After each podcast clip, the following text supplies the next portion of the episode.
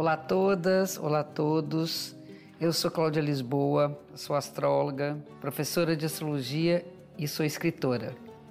Sejam bem-vindas, sejam bem-vindos ao podcast Astrologia com Cláudia Lisboa, um espaço para a gente falar um pouco mais sobre como a astrologia influencia vários aspectos da nossa vida e para conhecer um pouquinho mais sobre o céu do momento. Toda segunda-feira tem um programa novo no ar e para ouvir em primeira mão, assine ou comece a seguir o podcast na plataforma que você preferir. E a gente está com a influência da fase da lua minguante que aconteceu no sábado passado. Essa lua ela aconteceu com o sol no signo de Gêmeos. Feliz ano novo para os geminianos e com a lua no signo de Peixes. E aqui a gente tem, primeiro, uma fase até mais o final de semana, uma fase de recolhimento, de introspecção, que já vem do eclipse, né, da outra semana, enfim, da semana anterior, e que vai nos levar à lua nova na semana que vem, no final dessa semana, para começar um novo ciclo. Super importante esse finalzinho que é de recolhimento, que é de revisão, né? A gente tem que revisar o que nós estamos né, colhendo e o que vai ficar, o que, que não vai ficar para o próximo ciclo que vai começar. E esses dois signos, é uma, é uma mensagem, né? o Sol em Gêmeos e a Lua em Peixes, falam da palavra e do silêncio. Gêmeos é um signo que nos coloca na consciência de como é importante termos a linguagem como uma forma de comunicação, como uma forma de troca, de entendimento, né, de podermos acessar as diversas formas de pensar e de ver o mundo e tudo que acontece à nossa volta. E Peixes é um signo ligado ao silêncio, à escuta do que ocorre na nossa interioridade. É uma escuta dentro e Gêmeos é uma escuta fora.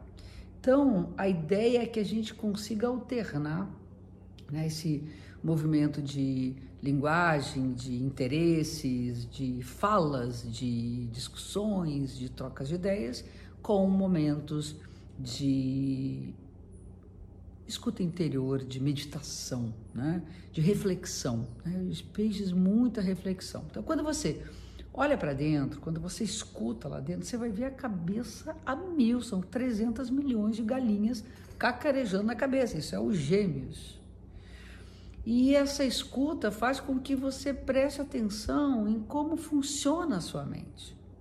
Para então, daqui a pouco, os pensamentos, já que não é para se identificar com eles, eles vão saindo e a gente vai entrando numa espécie de silêncio.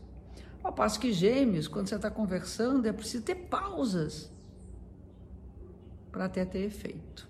Essas pausas são muito importantes, eu acho que é como na música, né? Momentos que se tocam as notas e momentos que elas não, não acontecem, que são as, as pausas de silêncio. E aí a gente tem a dramaticidade incrível que é a linguagem do, do, da presença né, da palavra e da presença da escuta. Então, são os dois pontos importantes da nossa lua minguante. E aí, para o final de semana, nós vamos ter no domingo, e aí na semana que vem a gente vai falar muito sobre isso, mas é importante já preparar isso, um eclipse marcante nas fases, eh, na fase que a gente está hoje, né? fase do planeta. Esse eclipse ele põe muito em contato com todas as forças transformadoras às quais nós ficamos sujeitos já há bastante tempo, né? Essa é uma marca entre antes e depois, e aqui é uma espécie de revisão. Será que fizemos o dever de casa certinho? Será que ficamos recolhidos? Será que de fato a gente conseguiu viver nessa espécie de clausura curativa? Temos aí um eclipse do Sol no signo de câncer, é uma lua nova. O signo de câncer ele é oposto ao signo de Capricórnio, que é onde estão esses planetas maiores, né? pelo menos no início do ano estavam Júpiter, Saturno e Plutão em Capricórnio, signo oposto a câncer, mostrando que de fato a gente ia atravessar um momento crítico na sociedade. Né? É, até quem fez todas as previsões, né? todos nós que falávamos, talvez não imaginássemos que fosse ser tão duro, mas sabíamos que ia ser, pelas estatísticas, a pior crise do século 21. Bom, mas eu, semana que vem eu falo mais sobre esse eclipse. Né? Então vamos lá, no meio da semana Mercúrio fica retrógrado, aquela velha história do Mercúrio retrógrado. Bom, é hora da gente prestar atenção no que diz, isso é super importante, principalmente rever uh, aquilo que ficou para trás, combinados que a gente não cumpriu, uh, coisas que não eram verdades, que precisam ser revistas.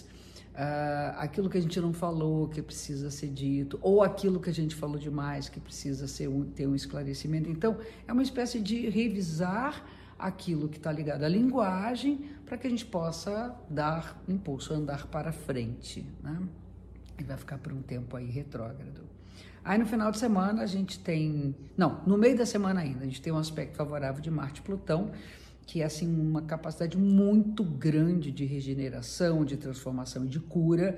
Isso é fundamental que a gente enfrente com muita garra todas as nossas forças e energias interiores que nos ajudam a transmutar né, o metal vil em metal nobre. Depois temos um, o Marte fazendo um aspecto favorável com Júpiter, e aí esse aspecto, é, essa luta interna dessas forças restauradoras, ela vai ganhar um destino para que possa haver uma melhora de condição daquilo que nós desejamos para nós e para o mundo todo. Né?